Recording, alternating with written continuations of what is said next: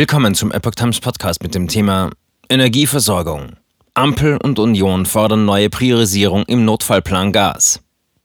Ein Artikel von Epoch Times vom 2. Mai 2022. Die Ampelfraktionen und die Union im Bundestag haben Forderungen unterstützt, im Notfall Gas nicht pauschal die privaten Haushalte zu bevorteilen und die Industrie hinten anzustellen. FDP-Fraktionsvize Lukas Köhler sagte der Welt, auch wenn Haushalte zu Recht oberste Priorität genießen, sollten pauschale Regelungen immer auf möglicherweise notwendige Ausnahmen hin überprüft werden.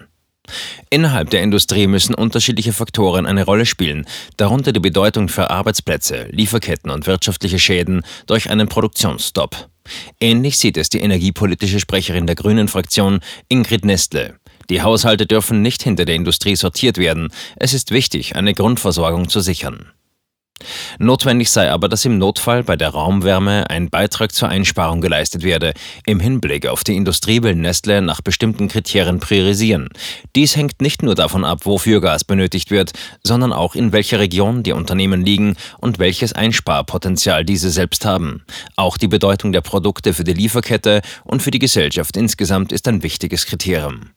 Die SPD-Energiepolitikerin Nina Scheer sagte, bei der Industrie muss gelten, dass sensible Infrastruktur zu bevorzugen ist, etwa der Lebensmittel- und Gesundheitsbereich.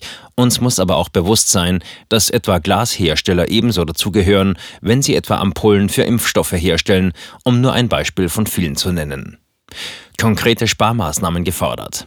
CDU-Vize Andreas Jung will Anreize zum Sparen setzen. Neben Appellen kann das mit Anreizen bedeutend verstärkt werden. Durch kurzfristige massenhafte Heizungsoptimierung und optimale, effiziente Einstellung kann in der Summe eine erhebliche Menge Gas eingespart werden. Dazu müsse ein Beitrag des öffentlichen Sektors kommen. In Italien darf ab dem 1. Mai in bestimmten öffentlichen Einrichtungen nicht unter eine Temperatur von 27 Grad gekühlt werden. Wann legt die Bundesregierung einen Vorschlag für vertretbare Sparmaßnahmen im öffentlichen Bereich Bereich vor. Auch in der Wirtschaft müssten alle Möglichkeiten für freiwillige Einsparbeiträge ausgeschöpft werden. Die Opposition erwarte von der Regierung eine Gesamtstrategie.